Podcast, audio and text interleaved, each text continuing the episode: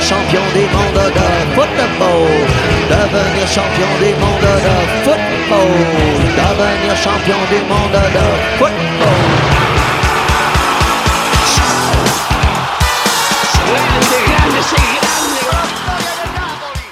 de la FIFA, la AFA, la CONMEBOL, los árbitros, el VAR, el fútbol para todos, el fútbol para pocos, los representantes, los intermediarios, los que ponen la plata, los que se la llevan,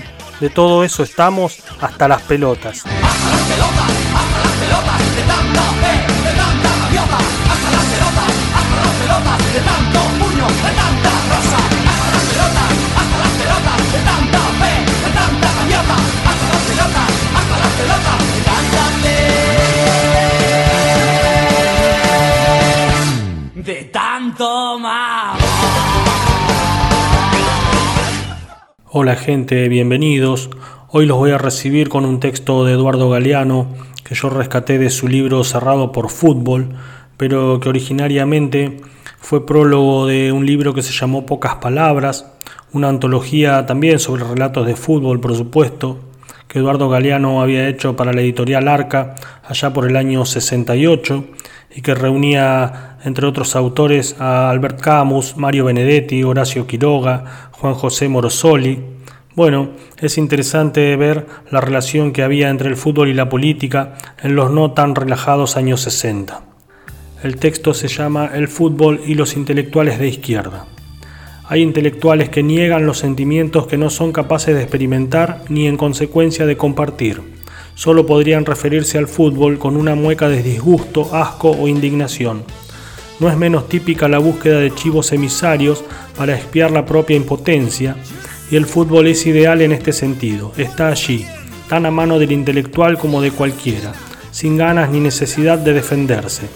El fútbol es, pues, cómodamente señalado con el dedo índice como la causa primera y última de todos los males, el culpable de la ignorancia y la resignación de las masas populares en el Río de la Plata. La miseria no está escrita en los astros, suele pensar el intelectual de izquierda, pero sí en el tablero del estadio donde se marcan los goles. Si no fuera por el fútbol, el proletariado adquiriría su necesaria conciencia de clase y la revolución estallaría. No creo que tanta perversidad pueda imputarse al fútbol con algún fundamento de causa. No niego que el fútbol empieza por gustarme y mucho, sin que eso me provoque el menor remordimiento ni la sensación de estar traicionando a nada ni a nadie. Confeso consumidor del opio de los pueblos. Me gusta el fútbol, sí, la guerra y la fiesta del fútbol, y me gusta compartir euforias y tristezas en las tribunas con millares de personas que no conozco y con las que me identifico fugazmente en la pasión de un domingo de tarde. ¿Desahogo de una agresividad reprimida en el curso de la semana? ¿Merece uno el sillón del psicoanalista? o bien se ha sumado uno a las fuerzas de la contrarrevolución. Los hinchas somos inocentes, inocentes incluso de las porquerías del profesionalismo, la compra y la venta de los hombres y las emociones. Con ninguna otra actividad nos sentimos tan identificados los hombres de la cuenca del Plata, y muy particularmente los orientales. En el estilo y la garra de algunos jugadores, sobrevivientes de la época de oro en que se jugaba con todo, reconocemos de algún modo un estilo nacional, con sus rasgos negativos y positivos, la viveza, muchas veces cochina tanto como la firmeza y la imaginación, la manera de plantarse en la cancha y la fracción de segundo que demora un delantero en escapar por el costado donde no se le espera, abrir la brecha y meter el gol. Los uruguayos tenemos motivos de sobra para desear que la garra legendaria de nuestros jugadores se proyecte más allá de las canchas sobre el asfalto de la ciudad y la desolada inmensidad del campo que el heroísmo nazca de los grandes compromisos sociales y políticos. Pero no es culpa del fútbol que solo en el fútbol esa garra ofrezca o haya ofrecido resultados concretos, como no es culpa del fútbol que haya sido por el fútbol que el Uruguay adquirió cierta relevancia internacional o por lo menos nombre propio en el mapa del mundo. Recuerdo que desde los balcones de época mirábamos en 1966 la impresionante manifestación con que el pueblo celebraba la victoria de Peñarol en la Copa Mundial de Clubes. Recuerdo que discutimos, yo también hubiera preferido una manifestación tan multitudinaria y estridente por la tierra que los cañeros reclamaron en vano o en contra de la política económica que el imperialismo nos impuso para comernos mejor. Pero la victoria de Peñarol no era culpable de las derrotas de la izquierda. Ojalá la izquierda fuera también capaz de ganar 4 a 2 cuando faltando pocos minutos para el fin, todo parece perdido. Esta antología que la editorial Arca me ha encomendado preparar es deliberadamente irregular. Me propuse hacer una especie de collage que incluyera variados testimonios, en prosa y en poesía, sobre el fútbol en sus diversos aspectos y proyecciones. Por eso el lector encontrará aquí reportajes, cuentos, poemas, confesiones y artículos. Los toros han tenido su Hemingway, el fútbol espera todavía al gran escritor que se lance a su rescate. Ojalá este pequeño trabajo sirva como provocación o estímulo. El desprecio y el miedo han hecho del fútbol un tema tabú casi invicto, aún no revelado en toda la posible intensidad de las pasiones que resume y desata.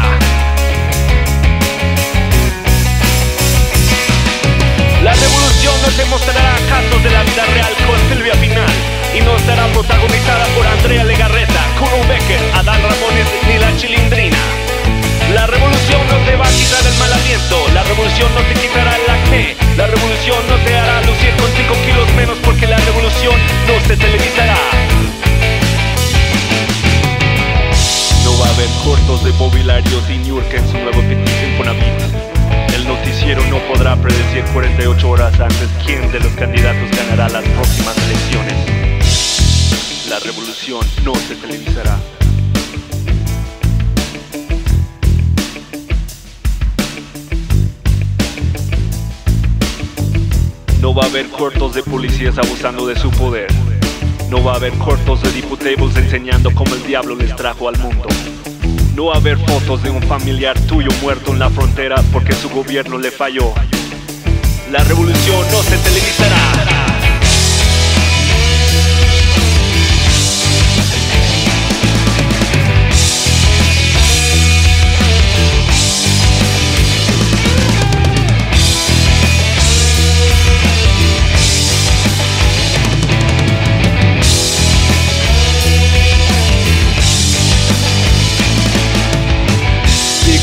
Academia Vida TV y otro rollo ya no van a ser tan relevantes. Y nadie le importará si ya le tronaron el ejote a la protagonista de la novela de las 8 Porque los mexicanos estarán en la calle buscando un mejor mañana. No va a haber cortos de niños de la calle flameados de Resis Ni de Marta Sagún de Fox sonándose la napia. La banda sonora no será compuesto por Memo Méndez Guiú Ni cantado por Mijares Ayer Estrella Cabal y Elefante la revolución no regresará después de unos comerciales para apoyar el teletón, ni para como quitar las manchas de la ropa, y si tú también eres mexicano.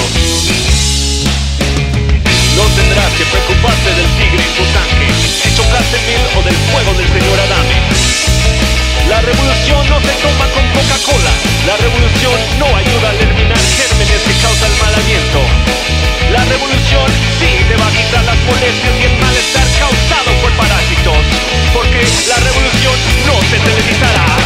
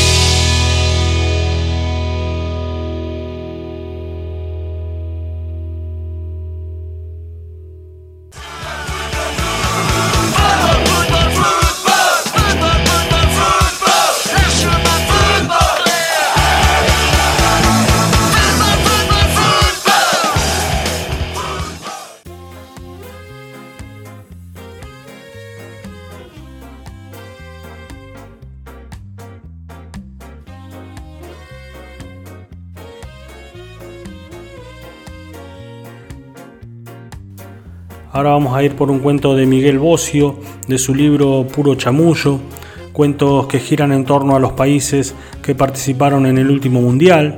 Este que yo elegí se llama Panamá Ajuste de Cuentas. Wikileaks fue Villa Dálmine al lado de los Panama Papers que tuvieron el papel ofensivo de un Real Madrid y un Barcelona juntos, cuando se filtraron aquellos 250.000 documentos comprometedores de Wikileaks, parecía que la Tierra detonaba en mil pedazos. Pero claro, al saltar los Panama Papers con un volumen 46 veces más grande, ahí sí daba la impresión de que llegaba el fin del mundo. Rara especie la que habita sobre este planeta, la vida siguió igual, con los buenos renegando y los malos facturando.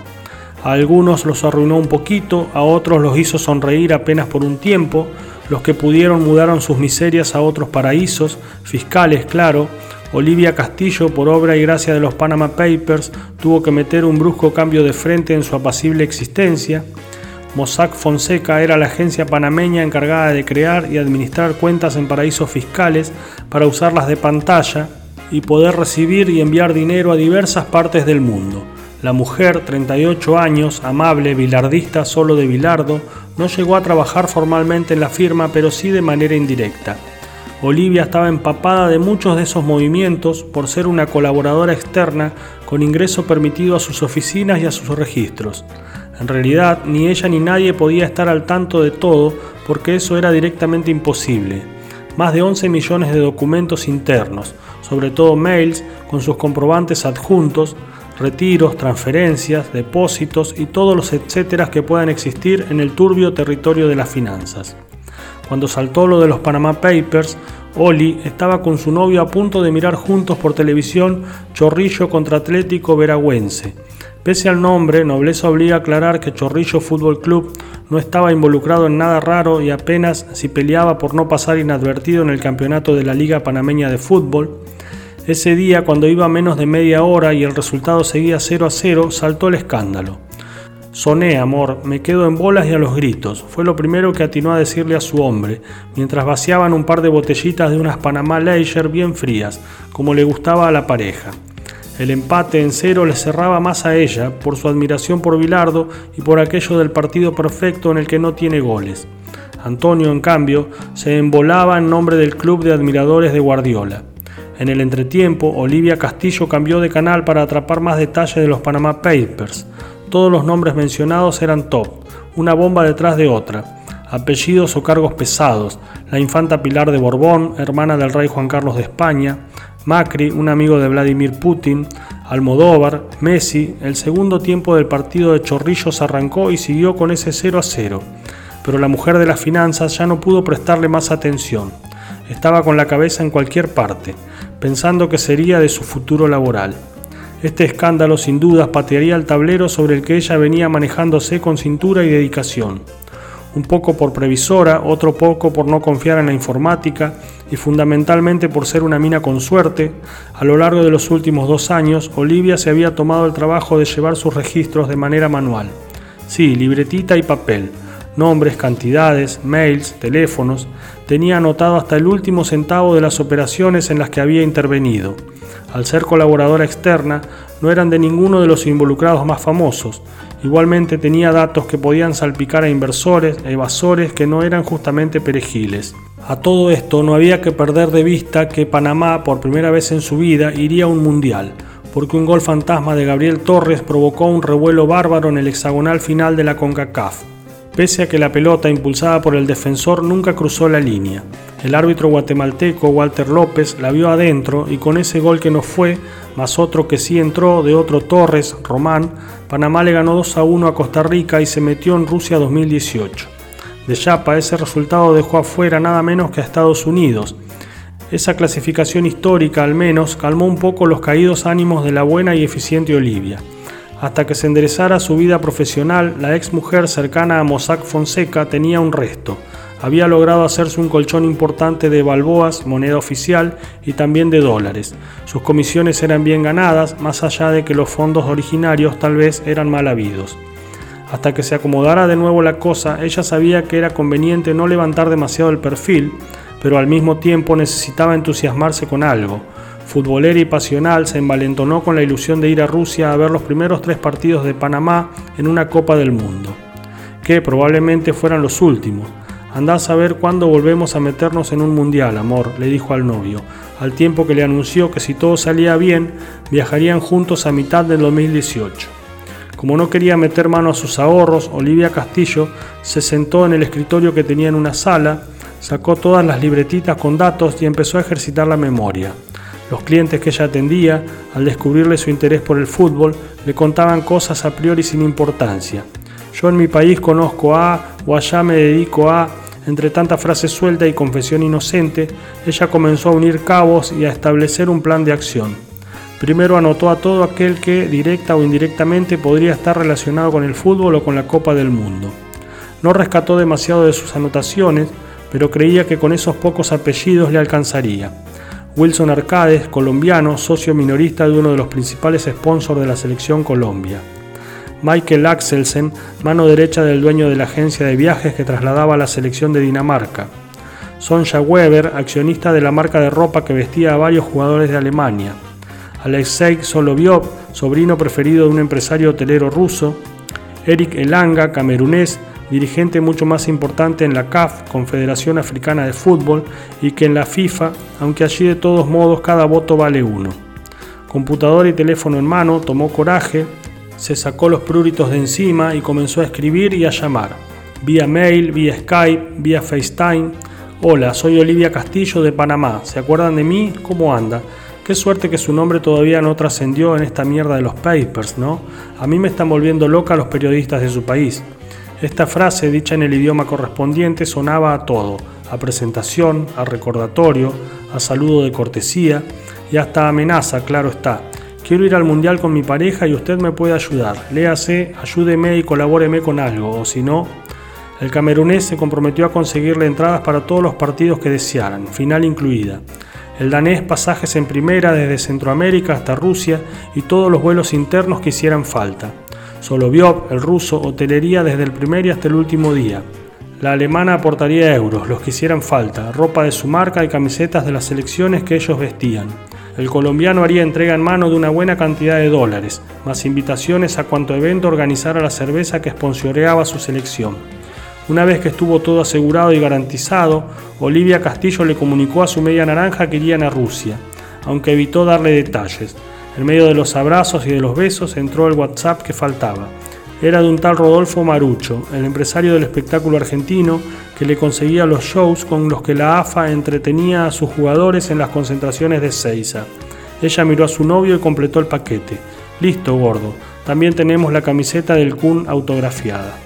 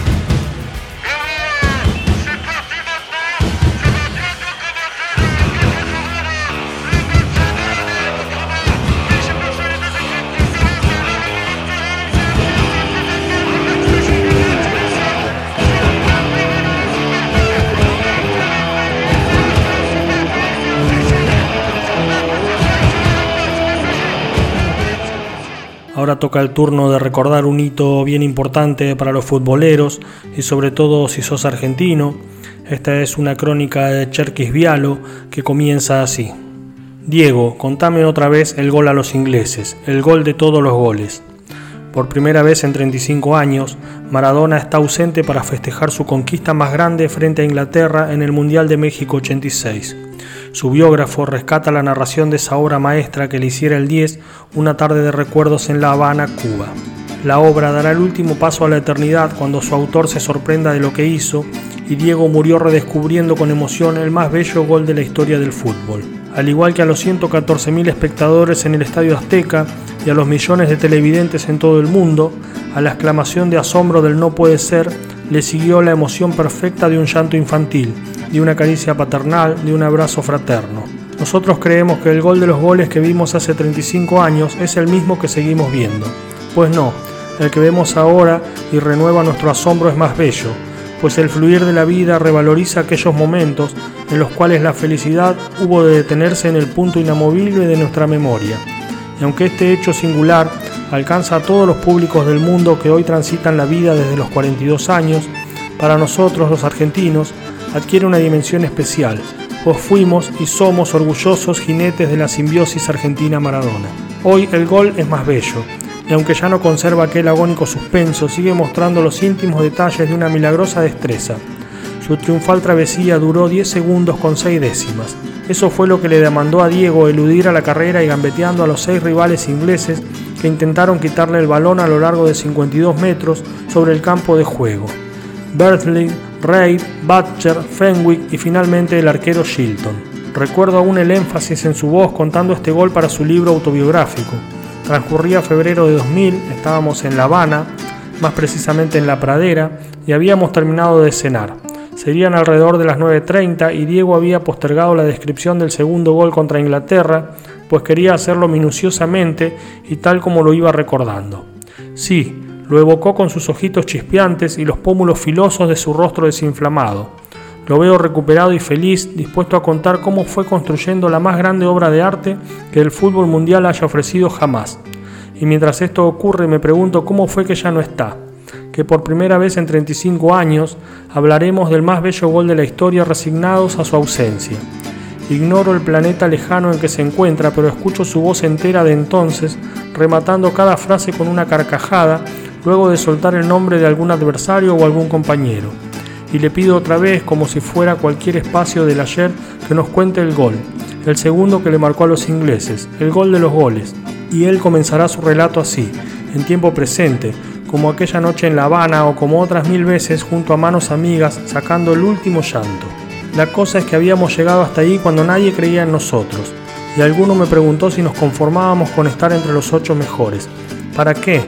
Les recordé porque la tenía siempre bien presente aquella frase de Obdulio Varela antes de la final del 50, antes del maracanazo. Cumplidos estaremos solamente si somos campeones. Se venía a Inglaterra nada menos, 22 de junio de 1986, otro día que no voy a olvidar nunca. Aquel partido contra los ingleses, peleado, apretado, con el negrito Barnes complicándonos las cosas al final y con mis dos goles, mis dos goles. Del segundo recuerdo muchas cosas, muchas. Si lo cuenta algún pariente mío, siempre aparece un inglés más. Si lo cuenta Coppola, dirá que Bilardo me había dado la noche libre el día anterior y yo volví para el partido, al mediodía. No, en serio, creo que es el gol soñado. Yo en Fiorito soñaba con hacer algún día un gol así en la canchita, con el estrella roja, pero no para mi país en la final de un mundial. Sí, una final, porque nosotros, por todo lo que representaba, jugábamos una final contra Inglaterra era como ganarle más que nada a un país, no a un equipo de fútbol. Si bien nosotros decíamos antes del partido que el fútbol no tenía nada que ver con la guerra de Malvinas, sabíamos que habían muerto muchos pibes argentinos allá, que los habían matado como a pajaritos, y esto era una revancha, era recuperar algo de las Malvinas. Todos decíamos en las notas previas que no había que mezclar las cosas, pero eso era mentira, mentira. No hacíamos otra cosa que pensar en eso. Un carajo que iba a ser un partido más. Era más que ganar un partido, era más que dejar afuera del Mundial a los ingleses. Nosotros, de alguna manera, hacíamos culpables a los jugadores ingleses de todo lo sucedido, de todo lo que el pueblo argentino había sufrido. Sé que parece una locura, un disparate, pero eso era de verdad lo que sentíamos. Era más fuerte que nosotros, estábamos defendiendo nuestra bandera, a los pibes muertos, a los sobrevivientes. Por eso creo el gol mío tuvo tanta trascendencia, en realidad los dos la tuvieron, los dos tuvieron su gustito. El segundo fue, como dije, el gol que uno sueña de pibito. Nosotros en el potrero, cuando hacíamos algo así o parecido, decíamos que lo habíamos mareado al rival, lo habíamos vuelto loco. Fue, no sé, cuando yo vuelvo a verlo me parece mentira haberlo logrado, en serio. No porque lo haya hecho yo, pero te parece que no se puede hacer un gol así, que lo podrás soñar, pero nunca lo vas a concretar. Ya es un mito y ahora por eso se han inventado muchas cosas, como que yo pensé en un consejo de mi hermano en el momento, no, en el momento no, pero después sí me di cuenta que algo me habrá venido a la cabeza, porque definí como mi hermano el turco me había dicho. Hacía un poco más de seis años, durante una gira con el seleccionado mayor contra Inglaterra, en Wembley, yo había hecho una jugada muy parecida, pero muy parecida, y definí tocándola a un costado cuando me salió el arquero. La pelota se fue afuera por esto, por nada, cuando ya estaba gritando el gol. Fue entonces cuando el turco me llamó por teléfono y me dijo, boludo, no tendrías que haber tocado, lo hubieras amagado si el arquero ya estaba tirado. Y yo le contesté, hijo de puta, vos porque lo estás mirando por televisión. Pero él me mató, no, Pelu, si vos le amagabas, enganchabas para afuera y definías con derecha, ¿entendés? 17 años tenía el pendejo. Bueno, la cosa es que esta vez definí como mi hermano me había pedido. Lo que sí es cierto y también se cuenta como una leyenda es que yo lo venía viendo a Valdano, que corría a mi izquierda abriéndose hacia el segundo palo. La cosa fue así. Yo arranqué atrás de la mitad de la cancha sobre la derecha, la pisé, giré y pasé entre Bersley y Reid. Ahí ya me puse el arco entre ceja y ceja, aunque me faltaban 30 metros todavía. Con un enganche hacia adentro lo pasé a Butcher y a partir de ahí donde me empezó a ayudar Valdano, porque Fenwick, que era el último, no me salió. Lo esperaba él, lo esperaba para hacer la descarga hacia adentro, que era lo lógico. Si Fenwick me salía, yo se la daba a Valdano y él quedaba solo contra Shilton. Pero Fenwick no me salía. Yo entonces lo encaré, amagué para adentro y me le fui por afuera hacia la derecha. Me tiró un guadañazo terrible Fenwick. Yo seguí y ya lo tenía a Shilton de frente. Estaba en el mismo lugar que en aquella jugada de Wembley. En el mismo lugar, iba a definir de la misma manera. Pero, pero el barba, Dios, me ayudó. El barba me hizo acordar. Tic, hice así y Shilton se comió la mague, se lo comió. Entonces llegué al fondo y le hice tac adentro. Al mismo tiempo, Butcher, el grandote rubio que me había alcanzado de nuevo, me pegó un patadón. Pero no me importaba nada, nada de nada. Había hecho el gol de mi vida. En el vestuario, cuando le dije a Valdano que lo venía mirando, me quiso matar. No te puedo creer. Hiciste ese gol y me venías mirando. Me ofendés, viejo, me humillás, no es posible. Y se acercó el negro Enrique que estaba en las duchas y la remató.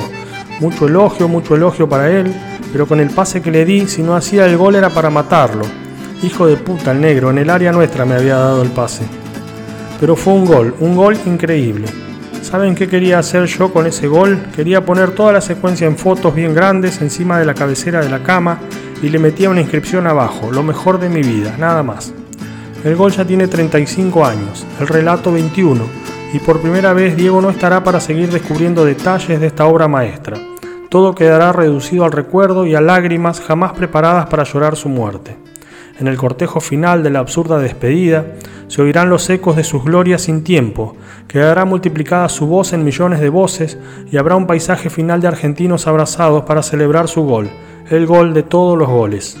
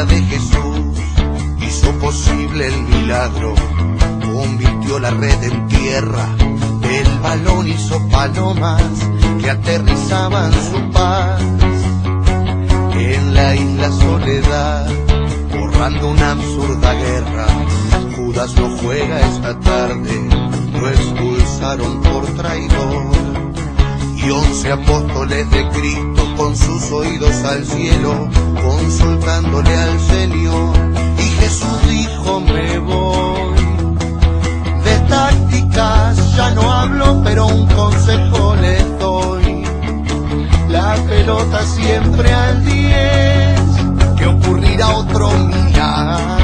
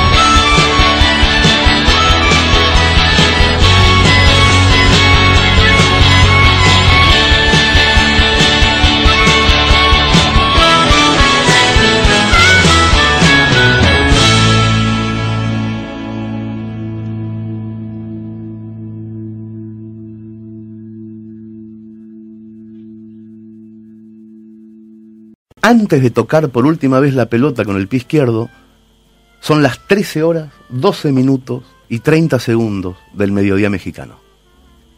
El jugador argentino ve que Peter Shilton quedó atrás, tirado, al borde del área chica. Ve que Valdano arrastra la marca de Terry Fenwick. Ve que Hyde, Berley y Hodle también se quedaron en el camino. Ve a Terry Butcher a punto de tirarse a sus pies con los botines de punta.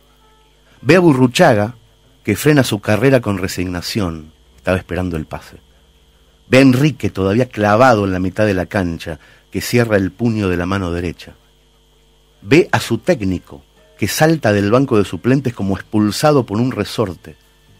Y al otro técnico ve, al rival, que baja la vista para no ver cómo termina la jugada. Ve a un tipo pelirrojo con una pipa que saca humo en la primera bandeja de la tribuna. Lo ve. Ve la línea de cal del arco contrario y se acuerda la cara del empleado que durante el entretiempo repasó esa línea con un rodillo. Ve nítidamente a su hermano el turco que con siete años le da una solución a un error que cometió en Wembley en una jugada parecida. Su hermano le dice, la próxima vez no le pegues cruzado, boludo, amagar el arquero y seguir por la derecha. Se acuerda de eso, lo ve, ve la cara de su hermano con la luz de la cocina, con la boca llena de dulce de leche. Ve atrás del arco un cartel que dice Sei con letras blancas sobre fondo rojo. Ve las uñas pintadas de verde de su primera novia el día que la conoció.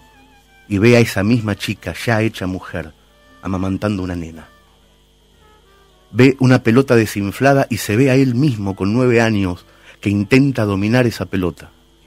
Ve a su madre y a su padre que arrastran con esfuerzo un enorme bidón de querosén por una calle de tierra en la que llovió. Ve su apellido escrito en la taquilla de un vestuario de la paternal y siente orgullo. Ve un estadio, ve sus tablones de madera y ve también que un día ese estadio entero, no solamente la taquilla, va a llevar su nombre. El jugador argentino ve todo esto mientras controla el aire de sus pulmones durante nueve segundos. Y ahora está a punto de soltar todo el aire al mismo tiempo y patear.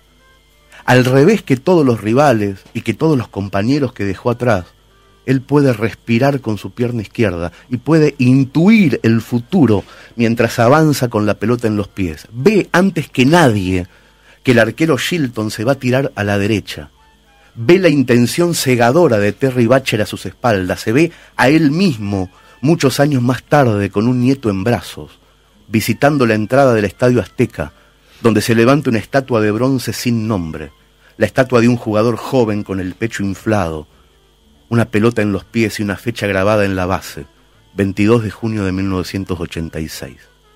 Ve un departamento en penumbras, donde solamente hay una mesa, dos amigos y un espejo sucio arriba de la mesa.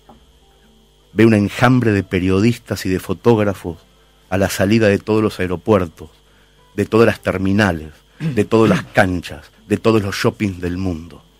Ve el cadáver de un viejo que murió en Ginebra ocho días antes de ese mediodía.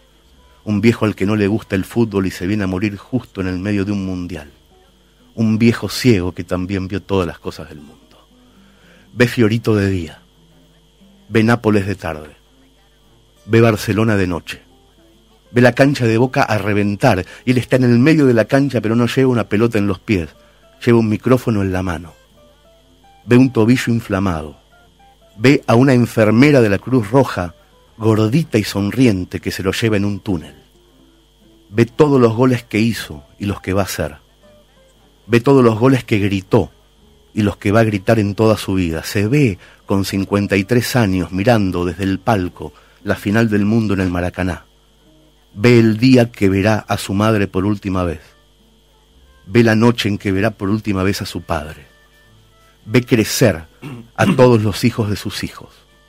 Ve los dolores de parto de una mujer que está a punto de parir un chico zurdo en Rosario, un año y dos días más tarde de ese mediodía mexicano.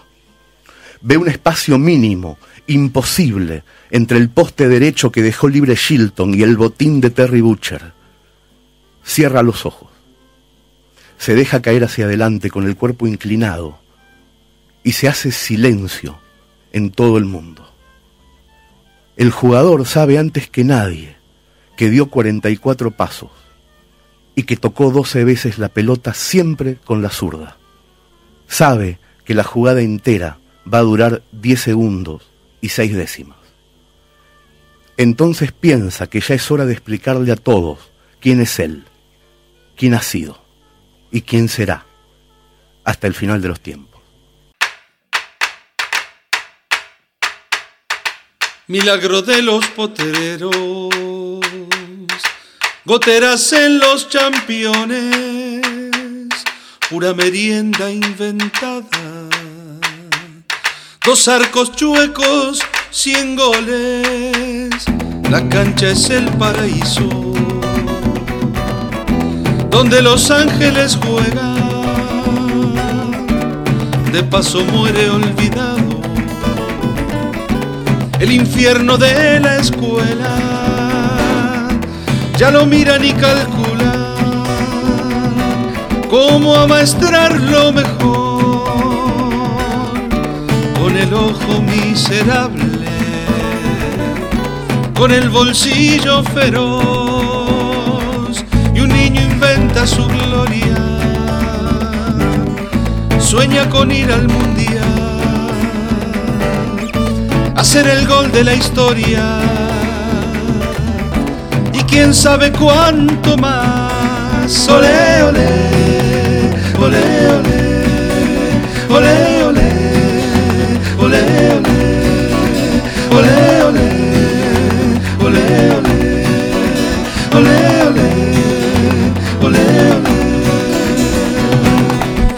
Después cuento conocido todo un pueblo y su alegría van al suelo defensores, mafiosos y policías. Grita la tota en la esquina que Diego vuelva a dormir. Gritan tribunas y aplauden verlo jugar y reír. Cien vidas en una sola. campeón de todo lo que hay, siempre con algo embarrado, por lo que no ha de olvidar, y no le pidan más cosas, que nos traiga lo que quiera, demasiado es para un hombre cargar su propia leyenda. Olé, olé, olé, olé, olé, olé, olé. olé.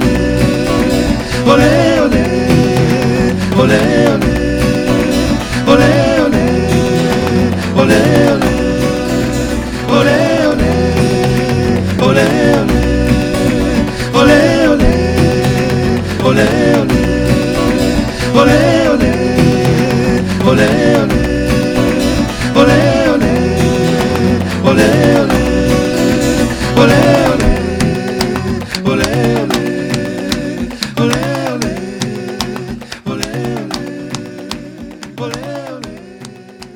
ole. Para los fanáticos y para los desinteresados, para los que saben y para los que no tienen ni idea, para los analistas y para los pasionales, al fin y al cabo para todos. De la mano de Eduardo Galeano y de su libro El fútbol a sol y sombra, vamos a recorrer la cita mundial futbolística que se da cada cuatro años. Pero los relatos de Galeano, por suerte, no se quedan solamente en el fútbol y nos cuentan en qué andaba el mundo en esos momentos. El Mundial del 70. En Praga moría Jiri Trnka, maestro del cine de marionetas, y en Londres moría Bertrand Russell, tras casi un siglo de vida muy viva. A los 20 años de edad, el poeta Rugama caía en Managua, peleando solito contra un batallón de la dictadura de Somoza. El mundo perdía su música, se desintegraban los Beatles, por sobredosis de éxito y por sobredosis de drogas se nos iban el guitarrista Jimi Hendrix y la cantante Janis Joplin. Un ciclón arrasaba Pakistán y un terremoto borraba 15 ciudades de los Andes peruanos. En Washington ya nadie creía en la guerra de Vietnam, pero la guerra seguía. Según el Pentágono, los muertos sumaban un millón, mientras los generales norteamericanos huían hacia adelante invadiendo Camboya. Allende iniciaba su campaña hacia la presidencia de Chile después de tres derrotas y prometía dar leche a todos los niños y nacionalizar el cobre. Fuentes bien informadas de Miami anunciaban la inminente caída de Fidel Castro, que iba a desplomarse en cuestión de horas. Comenzaba la primera huelga en la historia del Vaticano, en Roma se cruzaban de brazos los funcionarios del Santo Padre, mientras en México movían las piernas los jugadores de 16 países y comenzaba el noveno Campeonato Mundial de Fútbol. Participaron nueve equipos europeos, cinco americanos, Israel y Marruecos. En el partido inaugural, el juez alzó por primera vez una tarjeta amarilla. La tarjeta amarilla, señal de amonestación, y la tarjeta roja, señal de expulsión, no fueron las únicas novedades del Mundial de México. El reglamento autorizó a cambiar dos jugadores en el curso de cada partido. Hasta entonces, solo el arquero podía ser sustituido en caso de lesión y no resultaba muy difícil reducir a patadas al elenco adversario. Imágenes de la Copa del 70, la estampa de Beckenbauer con un brazo atado, batiéndose hasta el último minuto, el fervor de Tostado recién operado de un ojo y aguantándose a pie firme todos los partidos. Las volanderías de Pelé en su último mundial, saltamos juntos, contó Burnich, el defensa italiano que lo marcaba, pero cuando volví a tierra vi que Pelé se mantenía suspendido en la altura. Cuatro campeones del mundo, Brasil, Italia, Alemania y Uruguay, disputaron las semifinales. Alemania ocupó el tercer lugar, Uruguay el cuarto. En la final Brasil apabulló a Italia 4 a 1. La prensa inglesa comentó, debería estar prohibido un fútbol tan bello. El último gol se recuerda de pie. La pelota pasó por todo Brasil, la tocaron los 11 y por fin Pelé la puso en bandeja sin mirar para que rematara Carlos Alberto que venía en tromba.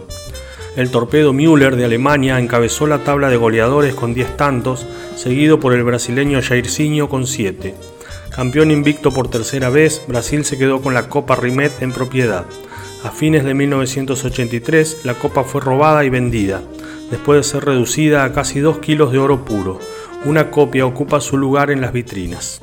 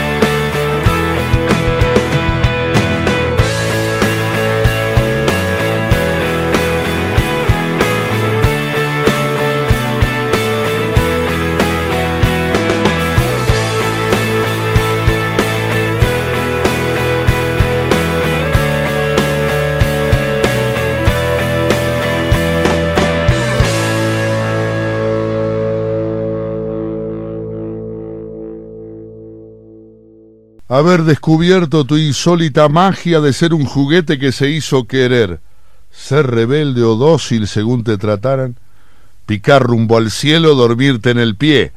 Fue alumbrar la infancia con la fantasía y agotar las tardes detrás de tu albur, tratar de domarte siempre a tu medida, cabecear tu esfera bañada de luz, saber que eras pájaro de fugaces vuelos y siempre volvías presto a rebotar, dibujar el piso con tus giros plenos y envidiar tus saltos con alas de andar. Y así, así recorrimos tus rutas azules hasta el verde suelo de una cancha más, donde provocaste temblores y aludes que desde los pechos tronaron sin paz. Enclenques tablones, erguido cemento, desbordaron gritos, bullicio, fervor, cuando frente a frente, dotados y diestros, jugando tu juego, lo hicieron pasión. Sembraste estallidos, zozobras y cantos. En cada tribuna que te vio bailar, la danza imprevista rondando los arcos, el juego que siempre debieron jugar, el hermoso juego de atrapar tu magia, que aprendimos solos y hoy vengo a buscar. Y es que a ninguno le negó la infancia que creció en la calle y en cualquier lugar.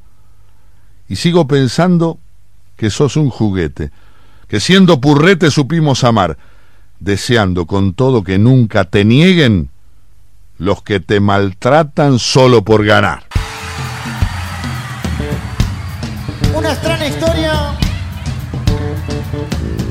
nos sucedió ver una vez a mí al profesor Flavio un día que caminábamos por la calle.